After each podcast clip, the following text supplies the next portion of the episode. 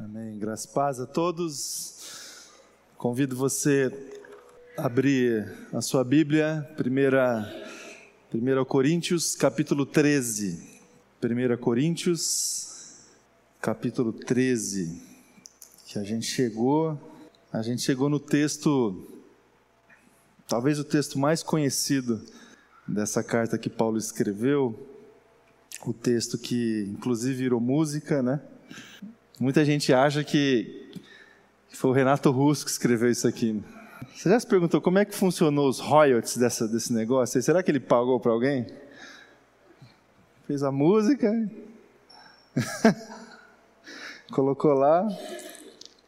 E a gente até conversou hoje cedo na aula exatamente sobre isso, sobre expressões artísticas, composições musicais e como que e qual que é a relação que a gente consegue fazer da nossa, da nossa fé e dos movimentos que a gente faz na aproximação com Deus? E como isso é incrível, né? Como isso acontece, inclusive, é, dentro da, da Escritura Sagrada e como isso acontece fora do ambiente eclesiástico. E esse texto aqui é um belo exemplo de uma situação completamente secular de alguém que se aproveita de uma inspiração bíblica para expressar arte, né? para expressar música. E, obviamente, por causa do tema do capítulo 13 aqui, que fala sobre o amor. É, vamos ler, então, esse capítulo 13. Eu não sei como é que a sua Bíblia está dividida aí, mas eu aproveito a última frase do capítulo 12 é, de 1 Coríntios e depois eu entro no capítulo 13, no versículo 1. Porque diz assim a última frase do capítulo 12: Passo agora a mostrar-lhes um caminho ainda mais excelente. Que caminho é esse? Ainda que eu fale as línguas dos homens e dos anjos, se não tiver amor, serei como o sino que ressoa ou como o prato que retine. Ainda que eu tenha o dom de profecia e saiba todos os mistérios e todo o conhecimento, e tenha uma fé capaz de mover montanhas, se eu não tiver amor, nada serei. Ainda que eu dê aos pobres tudo o que eu possuo, e entregue o meu corpo para ser queimado, se eu não tiver amor, nada disso me valerá. O amor é paciente, o amor é bondoso, não inveja, não se vangloria, não se orgulha, não maltrata, não procura seus interesses, não se ira facilmente, não guarda rancor. O amor não se alegra com a injustiça, mas se alegra com a verdade tudo sofre, tudo crê, tudo espera, tudo suporta. O amor nunca perece, mas as profecias desaparecerão, as línguas cessarão, o conhecimento passará, pois em parte conhecemos e em parte profetizamos. Quando, porém, vier o que é perfeito, o que é imperfeito desaparecerá. Quando eu era menino, falava como menino, pensava como menino e raciocinava como menino. Quando me tornei homem, deixei para trás as coisas de menino. Agora, pois, vemos apenas um reflexo obscuro, como um espelho, mas então veremos face a face. Agora conheço em parte, então conhecerei plenamente, da mesma forma como sou plenamente conhecido. Assim permanecem agora estes três: a fé, a esperança, o amor. O maior deles, porém, é o amor. Vamos orar? Feche teus olhos, coloque diante de Deus em oração. Obrigado pela tua palavra, Jesus. Obrigado por essa manhã. Obrigado pela sua presença aqui no meio de nós. Obrigado pelo teu Espírito Santo aqui, é, nos acolhendo, nos abraçando, nos levando, Deus, a lugares, Pai, onde a gente tem a oportunidade de louvar o Senhor, de adorar o Senhor, de agradecer ao Senhor por tudo aquilo que o Senhor tem feito na nossa vida e nós louvamos e agradecemos o Senhor ainda mais pela oportunidade que temos de ouvir a tua voz, de, de ler a tua palavra, de receber os ensinamentos que a gente encontra na tua palavra, na leitura, na exposição. Obrigado pelo teu amor e por esse amor exposto aqui no texto. Por esse amor não somente exposto no texto, mas por esse amor que nos alcança, que nos alcançou um dia e que nos ensina todos os dias, que nos inspira todos os dias, que nos perdoa todos os dias. Muito obrigado, Pai, por esse amor que a gente conheça mais e desfrute ainda mais desse amor essa manhã.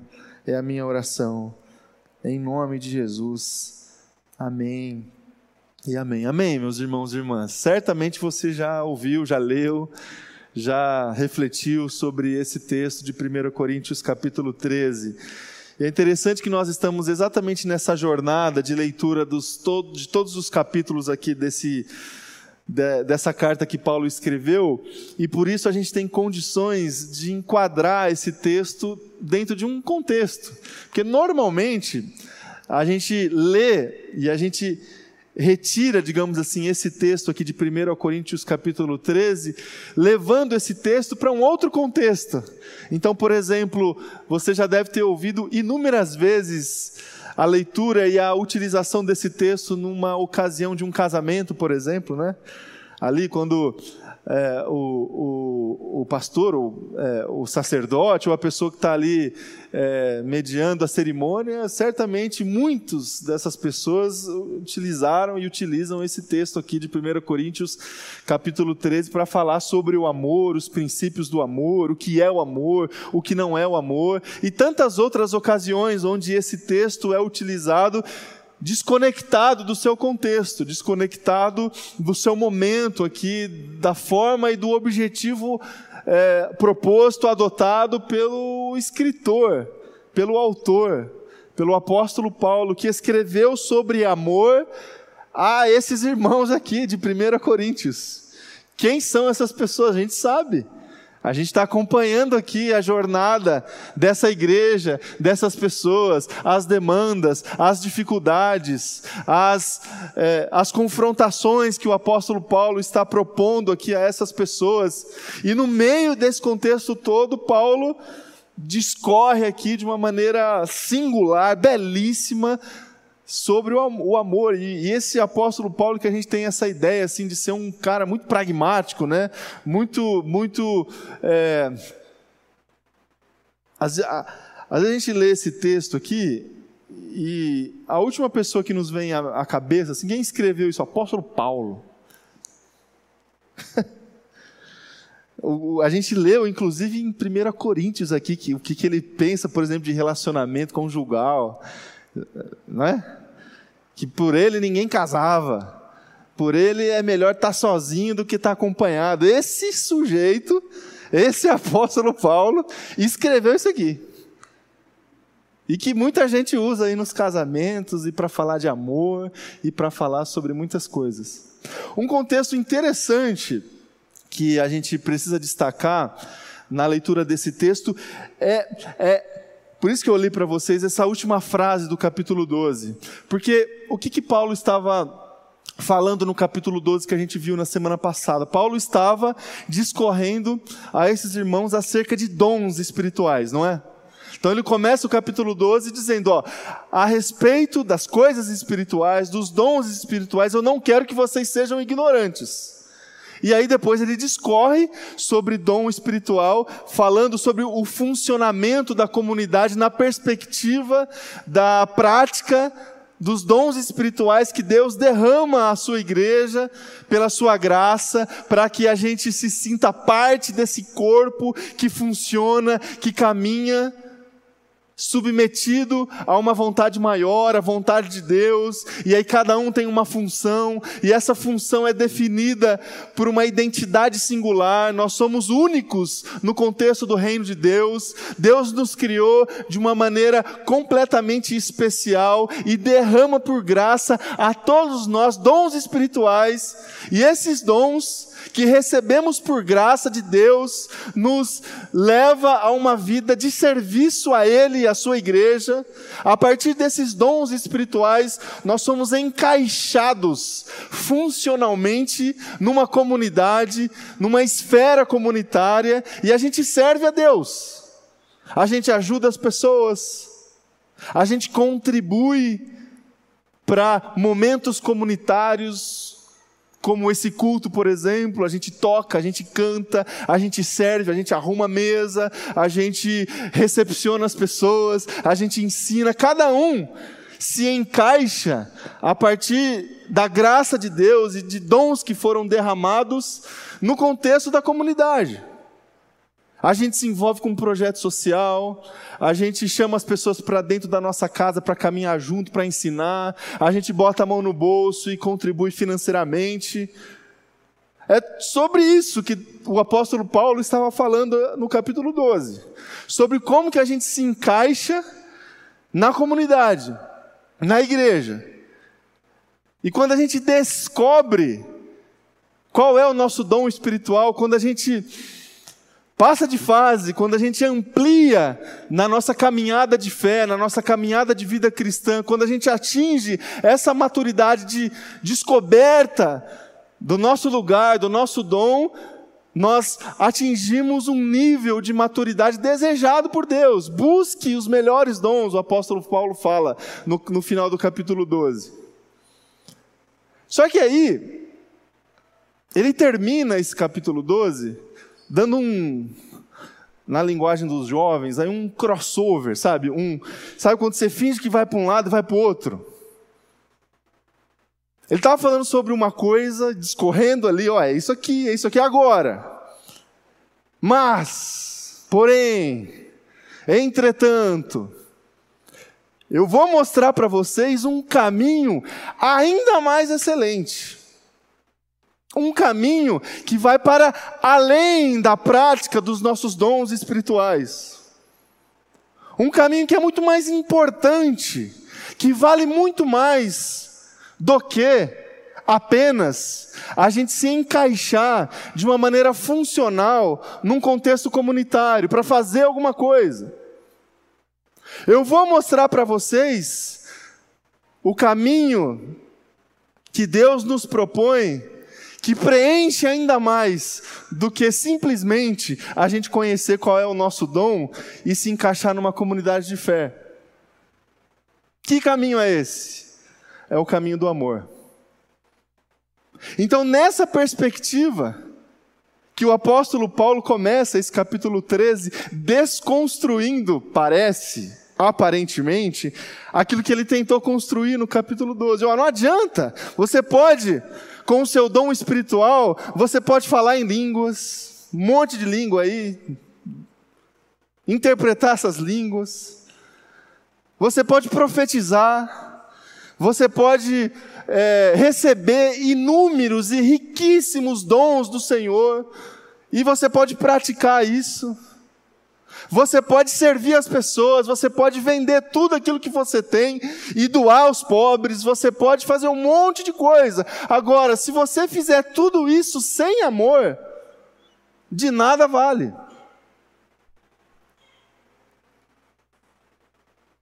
O que o apóstolo Paulo está dizendo aqui é que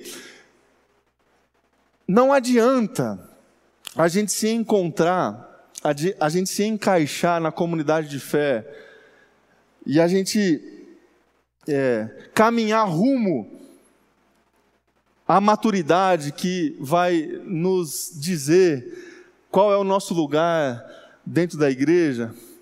Não adianta a gente trilhar esse caminho é, desconectado dessa realidade do amor. O que de fato preenche o nosso coração, o que de fato é excelente para a nossa vida, para a nossa caminhada é quando a gente consegue vivenciar toda a dimensão da nossa fé, toda a dimensão do serviço cristão na perspectiva do amor de Deus. Do amor de Deus.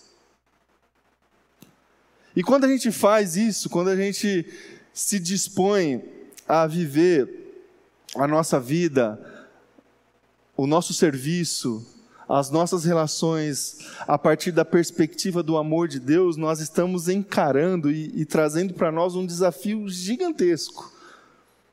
Gigantesco.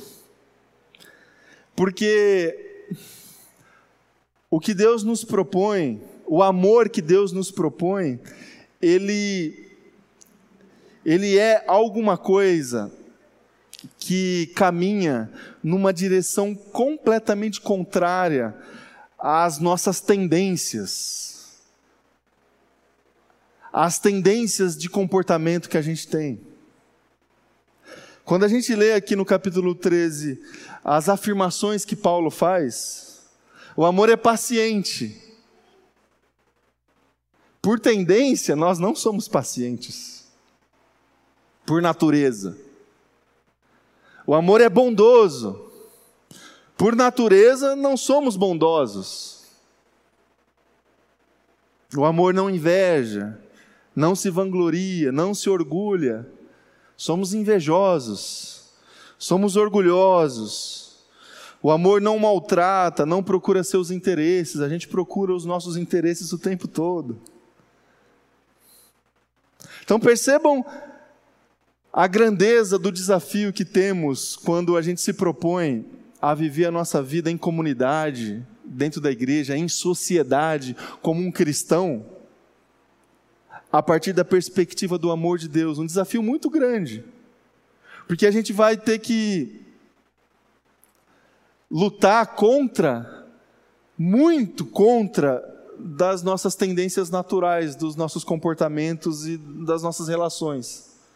E é por isso, meus queridos, meus irmãos e minhas irmãs, que a gente olha para a nossa sociedade, a gente poderia até olhar para a história, para toda a história, mas vamos esquecer um pouco o passado e olhar para nós hoje, para o nosso aqui 2022, e a gente olha para a sociedade, para a forma como as pessoas estão estabelecendo as suas relações, a gente olha para as coisas que estão acontecendo e que são evidenciadas aí pelos meios de comunicação e tudo isso. A gente olha ao nosso redor, as pessoas que a gente se relaciona, e a gente constata, não sei se você consegue fazer isso, mas a gente constata que falta amor. Não falta. Esse amor aqui. Falta paciência, falta bondade, falta as pessoas. É, negociarem os seus próprios interesses. Falta amor. Falta muito amor. A gente vive num mundo muito injusto e muito hostil, muito violento em todos os sentidos, literais e, e tantas outras violências que a gente encontra. Irmão, a gente vive numa cidade.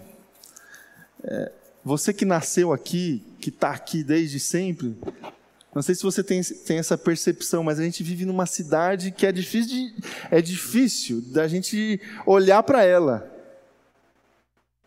Que é, existem cenários aqui na nossa cidade que a gente não consegue digerir, é impossível. A gente se acostuma, a gente cauteriza os nossos olhos para poder viver. Porque é difícil.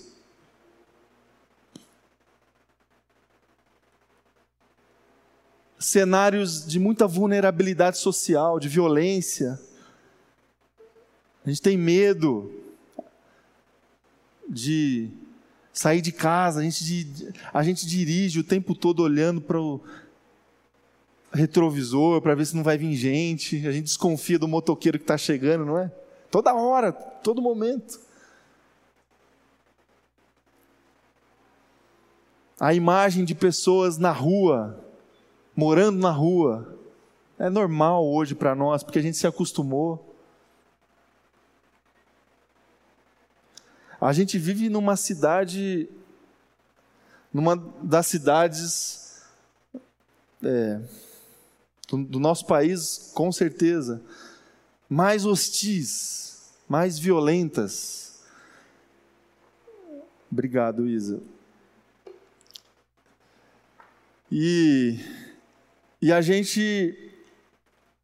E é difícil digerir tudo isso. A gente fica indignado, com razão, de quem deveria fazer alguma coisa, das, dos poderes aí, dos políticos, do, dos serviços públicos. E, e aí a gente olha para essa camada também e a gente e aí piora, né? Que aí é corrupção, é hipocrisia, é um monte de coisa. A gente vive nesse mundo. Quando a gente olha para fora. Agora, quando a gente olha para nós também, não muda muita coisa. Quando a gente olha para nós, quando a gente se olha no espelho, às vezes a imagem que, que é refletida ali não é também uma imagem muito agradável de se ver. Porque também falta muito amor em nós muito amor em nós. Ainda mais nós, que somos cristãos, que temos a palavra de Deus, que sabemos o caminho, que não somos mais ignorantes em muitas coisas. Às vezes, às vezes eu penso assim, né, que seria muito mais fácil se, se fôssemos ignorantes. Mas não somos mais, irmãos, ignorantes a respeito de muitas coisas. Porque Deus nos deu a graça do conhecimento de muitas coisas. E como cristãos, teríamos e temos a responsabilidade de muitas coisas, só que às vezes a gente olha no espelho, a gente não percebe, a gente não consegue enxergar esse amor em nós, nas nossas vidas, nas nossas relações, nas coisas que a gente faz. Existe muita hipocrisia em nós, em mim. Porque muitas vezes eu não consigo viver aquilo que eu prego aqui para vocês, todo, todo domingo. E é assim.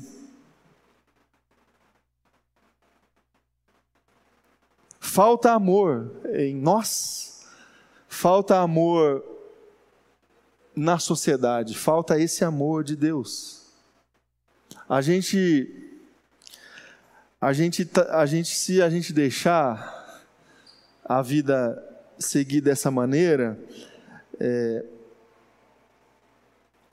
a gente vai se distanciar cada vez mais daquilo que Jesus nos propõe. Por isso que as experiências de Jesus na sua época lá, no começo do, do, do primeiro século, e quando a gente olha para elas ainda hoje, são experiências escandalosas assim. Porque, em certo sentido, o amor de Deus constrange as pessoas. Porque, quando o amor de Deus é vivenciado, a ordem natural das coisas é interrompida. Então, como, como quando, por exemplo, Jesus se posicionou na experiência que ele teve com aquela mulher adúltera, sabe? Quando no evangelho ali de João capítulo 8, aquela mulher estava a ponto de ser apedrejada por algo que fez, e com justiça, debaixo da lei, debaixo da legalidade, e Jesus se posiciona com esse amor aqui, com essa bondade, com todos esses valores, e isso estanca a ordem natural das coisas daquela época e constrange e escandaliza. Assim como quando também é, Jesus conta aos discípulos e, a, e às pessoas que estavam ali ouvindo, é, em Lucas capítulo 5, a parábola do filho pródigo, que também, de certa forma, escandaliza a ordem natural das coisas. Quando com muita alegria, com muita misericórdia, com muito amor, esse amor aqui, ele recebe de volta o seu filho rebelde. Esse filho que desconsiderou o pai, que desejou a morte do pai, que foi egoísta, que foi é, ganancioso, que torrou a grana do pai. E de repente esse filho volta e esse pai acolhe esse filho, abraça esse filho. E esse movimento de amor estanca a ordem natural das coisas, porque a ordem natural das coisas era apenas, no mínimo, um sermão ali, um mínimo, né? No mínimo um, eu te avisei. É, senta aí, pensa nas coisas que você fez. Eu te recebo, mas você vai agora ser um empregado meu aqui, no mínimo. Então, quando esse amor de Deus, esse amor que a gente encontra em Jesus, se estabelece num contexto, ele estanca a ordem natural das coisas e constrange as pessoas. Uma experiência é, das mais interessantes para a gente entender ou não esse amor de Jesus, a gente encontra também numa parábola que ele contou em Mateus capítulo 20. Vocês lembram a parábola que Jesus contou a respeito dos trabalhadores da vinha? Lembra disso ou não? Os trabalhadores estavam reunidos ali para serem convocados para um trabalho naquele dia. Aí na primeira hora, alguns trabalhadores foram convocados para o trabalho. Num, imagina um contexto assim. Aqui em São Paulo tem, não sei se tem ainda, faz muito tempo que não vou lá, mas tem uma rua lá no centro que tem um monte de gente procurando trabalho. Tem ainda, será? Ficam uns caras assim com uns banners, assim, com um monte de vaga de trabalho. Aí os caras ficam lendo o que, que tem. Barão de Tapetininga, eu acho, é a rua. Imagina um negócio daquele tipo. Aí uma galera conseguiu trabalho de 8 horas da manhã. Aí foram lá trabalhar. Aí uma, um outro pessoal conseguiu trabalho 10 horas da manhã. Um outro pessoal, meio-dia. Um outro pessoal, 4 horas da tarde e seis horas termina o expediente. Tem gente que foi trabalhar quatro horas da tarde, trabalhou duas horas. Fechou o dia. Chegou encarregado para acertar as contas com essas pessoas. Aí chamou os trabalhadores que haviam sido convocados quatro horas da tarde, pagou lá cem reais o dia de trabalho. Aí no que aconteceu isso, os trabalhadores que haviam sido convocados lá 8 horas da manhã, eles, pô, 100 reais para quem trabalhou duas horas, eu vou sair daqui fazendo as contas com uma grana aí, 600 reais e tal. Aí o encarregado chamou a galera das 4 horas da tarde, 100 reais. O pessoal do meio-dia, 100 reais. O pessoal das 10, 100 reais. O pessoal das 8, 100 reais.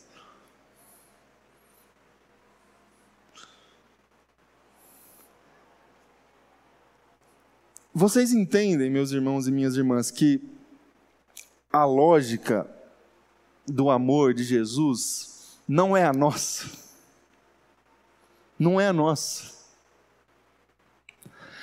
Não dá para a gente classificar as atitudes amorosas de Jesus a partir das nossas variáveis de meritocracia, de, de causa e efeito. Não dá. Porque Jesus não é assim. Não é dessa maneira que Jesus trabalha. O amor de Jesus é diferente. O amor de Jesus interrompe a ordem natural das coisas. O amor de Jesus não faz conta. Não faz conta. Não tem ama mais, ama menos. Perdoa mais, perdoa menos. Você me perdoou cinco vezes. Eu vou te perdoar cinco vezes. A sexta a gente vai ficar. Não existe isso como o Pedro perguntou para Jesus, lembra? Quantas vezes, Jesus, a gente tem que perdoar as pessoas? Não tem. Não tem conta. Não tem crédito e débito nas nossas relações. O amor de Jesus interrompe a ordem natural das coisas. O que é esse amor, meu irmão e minha irmã, para a gente encerrar aqui? Olhando para esse texto aqui do capítulo 13, a gente, a gente se acostuma a ouvir assim: ah, amor. Amor não é sentimento, né? Você já ouviu isso? Não é sentimento. O amor é atitude, você tem que demonstrar. É engraçado que a gente se acostumou a ouvir isso, e o capítulo 13, que fala sobre o amor, no início do capítulo, o que é condenado aqui são é, atitudes. O que Paulo condena no início do capítulo 13, quando ele fala sobre o amor, ele condena atitudes, ou seja, não adianta você doar tudo que você tem, não adianta você profetizar, não adianta, não adianta você fazer. Ou seja, não é ação. Amor não é atitude, porque dá para a gente ter atitude sem amor. Então a gente precisa compreender o que não é e o que é o amor. Amor não é apenas falar, o amor não é apenas saber, o amor não é apenas fazer, o amor não é apenas doar, o amor não é apenas se doar, o amor é muito mais do que isso. O amor é tudo isso, mas muito mais do que isso. O amor é falar, é saber, é agir, é doar, é se doar com a motivação no lugar correto com a motivação no outro, no lugar do outro. O amor não procura os seus próprios interesses.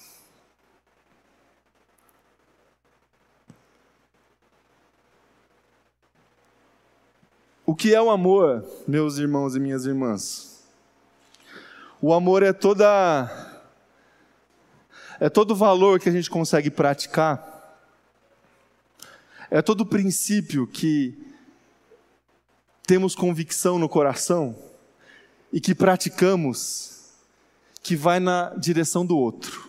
Isso é amor. Porque se os princípios e se os valores que nós temos continuarem indo na nossa direção, isso não é amor. Se eu sirvo para mim, eu não sirvo com amor. Se eu ensino com uma motivação egoísta, eu não ensino com amor. Se eu dou com uma motivação egoísta,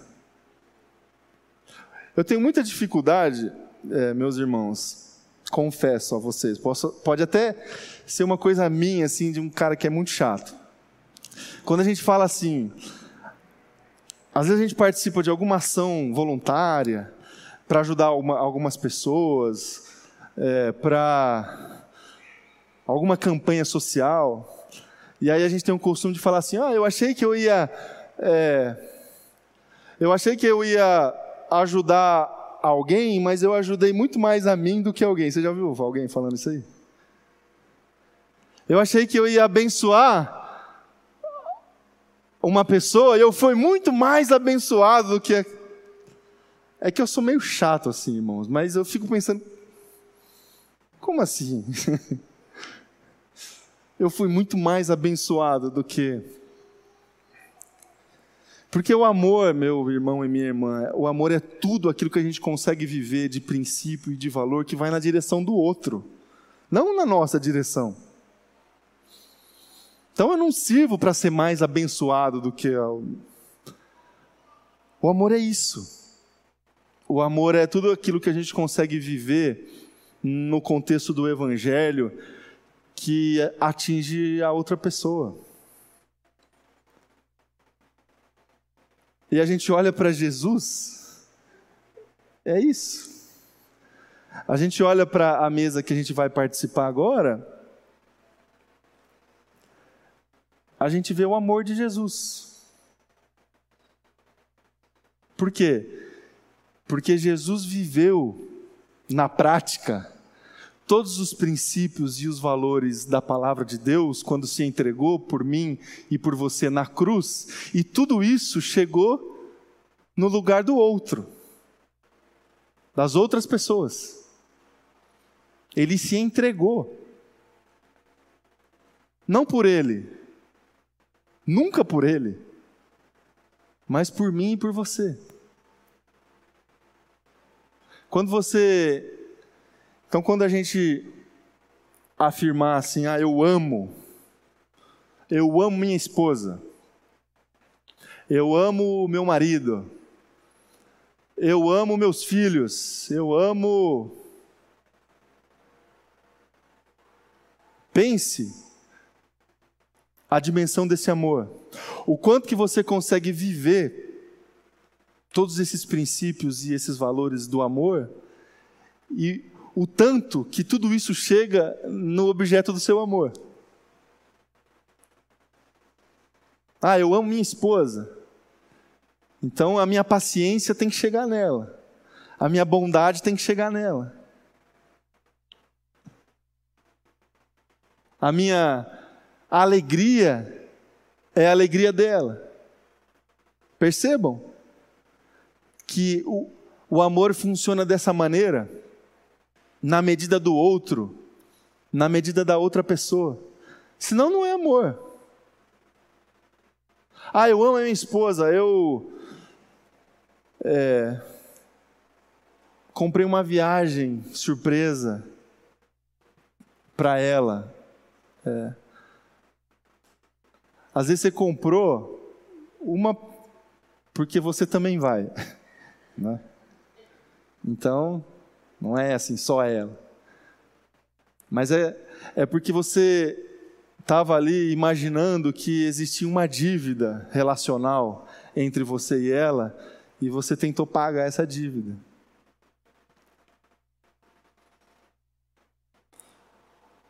Então, meus irmãos e minhas irmãs, é, a gente precisa aprender com Jesus, com o apóstolo Paulo, a respeito desse amor. Porque esse amor abraça, é o, o amor é o, é o, é o rei dos princípios, sabe? Ele abraça todas as, as os valores do Evangelho e converge todos os valores do Evangelho em si. Por isso que Jesus Cristo resumiu o Evangelho no amor. Qual é o maior mandamento, Jesus? Fico pensando nos discípulos assim, bem cabeça de bagre, sabe? Com dificuldade de decorar texto bem preguiçoso, sem vergonha, Jesus fala um só, porque dez assim a gente não consegue decorar, a gente esquece. Qual que é o maior, Jesus? Ame a Deus acima de todas as coisas.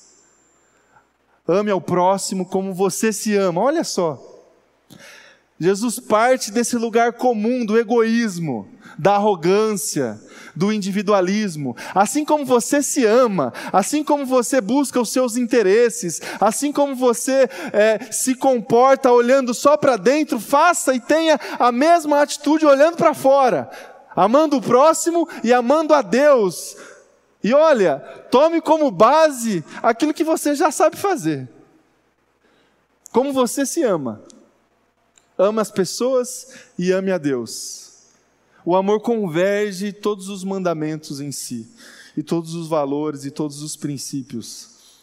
E dessa maneira, dessa maneira, a gente vai seguir se aproximando de Jesus e estancando violências na sociedade, rompendo caminhos naturais de hostilidade, de é, distanciamentos que a gente experimenta o tempo todo. Quando o amor chega, quando o amor de Jesus chega, o constrangimento acontece, mas ao mesmo tempo o, o acolhimento vem, o perdão vem, a reconciliação vem, é, a alegria verdadeira vem, a paz vem, a esperança vem, a fé consegue ser desfrutada. Infelizmente, e essa é uma constatação do próprio apóstolo Paulo aqui no, no final do capítulo 13 pelo nosso pecado, pelas nossas limitações, infelizmente a gente consegue apenas desfrutar disso em parte. Porque eh, nós não conseguimos nos despir inteiramente da ordem natural do nosso pecado e do nosso egoísmo. A gente, mas, mas felizmente, a gente consegue desfrutar, ainda que em parte, desse amor. A gente consegue caminhar crescer e desfrutar desse amor, ainda que em parte. Mas chegará o dia, glória a Deus por isso, que estaremos face a face com esse amor, com esse Deus, e desfrutaremos plenamente de tudo isso na nossa vida. Que seja assim, meus irmãos e minhas irmãs, na minha vida, na vida de todos nós, amém? Eu queria convidar o pessoal da banda, os presbíteros, presbíteras presentes aqui para vir aqui à frente.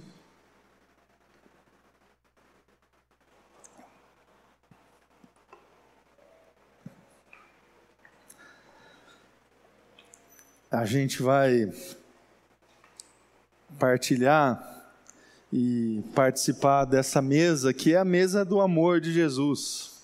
É a mesa onde a gente consegue visualizar a partir de alguns elementos presentes aqui, a partir também dessa experiência litúrgica da Eucaristia no nosso culto, a gente traz à nossa memória a expressão mais exata, mais é,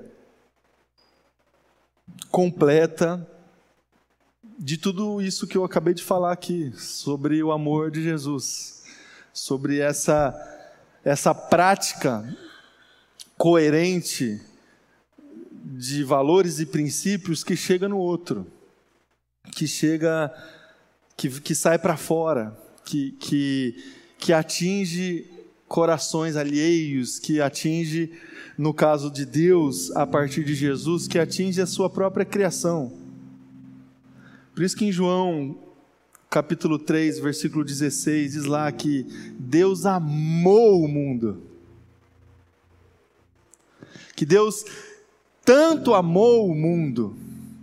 E porque tanto amou o mundo, o que, que ele fez? Ele enviou o seu filho, enviou Jesus para morrer, para se entregar por mim, para se entregar por você.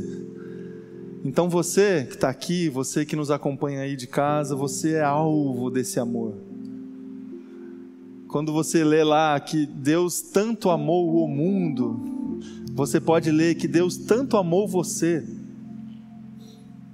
Deus te amou quando pensou em enviar Jesus.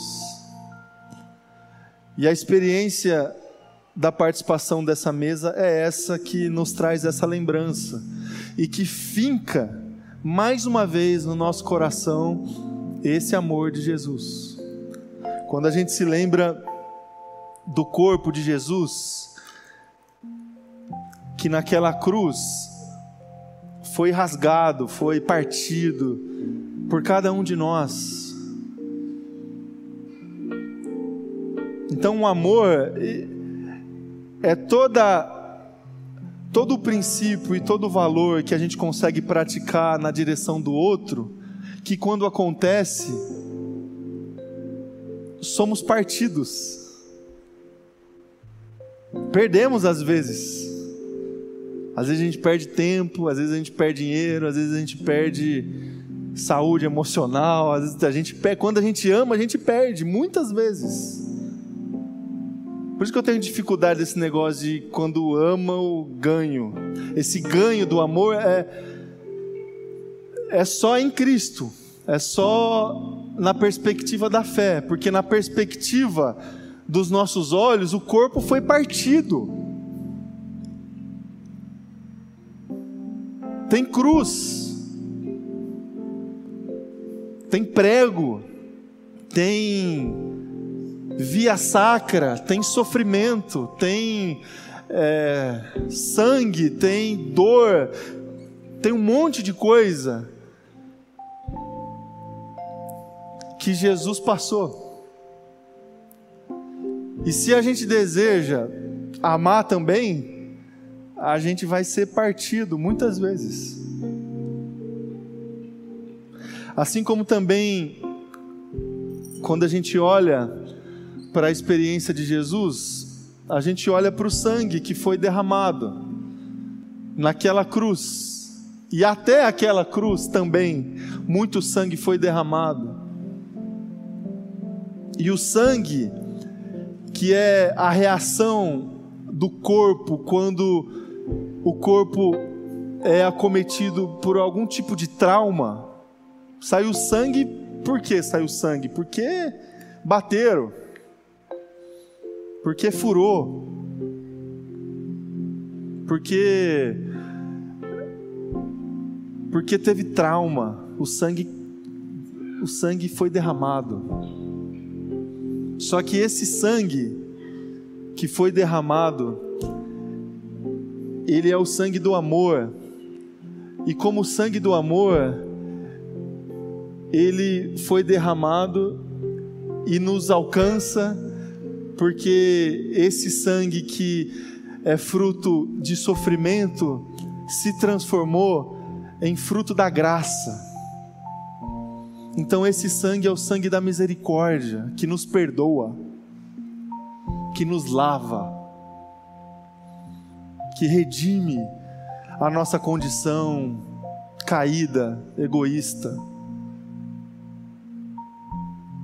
E esse sangue do amor também nos ensina a como amar, a como amar e a como viver um senso de justiça completamente diferente daquele que é natural que a gente viva. Então, a gente aprende com o sangue de Jesus a, a perdoar também, a, a acolher os filhos pródigos aí, que não merecem, sabe? Amar quem não merece e Jesus também fala sobre isso. Amar quem merece é de boa, tranquilo. Agora, amar quem não merece, aí, aí que a gente precisa provar o amor. Os filhos pródigos, aquele que trabalha menos, a mulher adúltera que merecia o julgamento e, e pedras é o amor de Jesus. Que esses valores, que esses princípios façam parte desse nosso momento. Eu queria convidar você a se colocar em pé. Vamos orar. Se coloque diante de Deus, feche os teus olhos e prepare o teu coração para participar da mesa do Senhor. Obrigado, Jesus, por essa manhã. Obrigado por esse tempo especial que o Senhor nos concede aqui nesse lugar. Obrigado pelo teu amor, obrigado pela graça do Senhor que nos alcança, obrigado é, porque o Senhor nos ensina e, e não se cansa de nos ensinar sobre o amor, sobre como que a gente pode viver a nossa vida de uma maneira completamente diferente, sobre como a gente pode transmitir esse amor para as pessoas que acolhe, que perdoa, que abraça. Oh Jesus, tem misericórdia de nós e não desista de nós, continue nos ensinando, continue nos mostrando, continue nos dando oportunidades para viver esse amor na nossa vida, na nossa casa, na nossa igreja, no nosso trabalho, Deus, no nosso dia a dia. Nos ajuda, Pai, nos ajuda a viver esse amor do Senhor na nossa vida, é a minha oração. Que seja assim em teu nome, no nome de Jesus. Amém e amém. A gente vai cantar mais uma canção. Enquanto a gente canta, a gente vai distribuir a vocês. Então vocês permaneçam aí onde estão e aí a gente se move aí na direção de vocês, distribuindo os elementos da ceia. E aí depois da canção a gente participa junto da ceia do Senhor.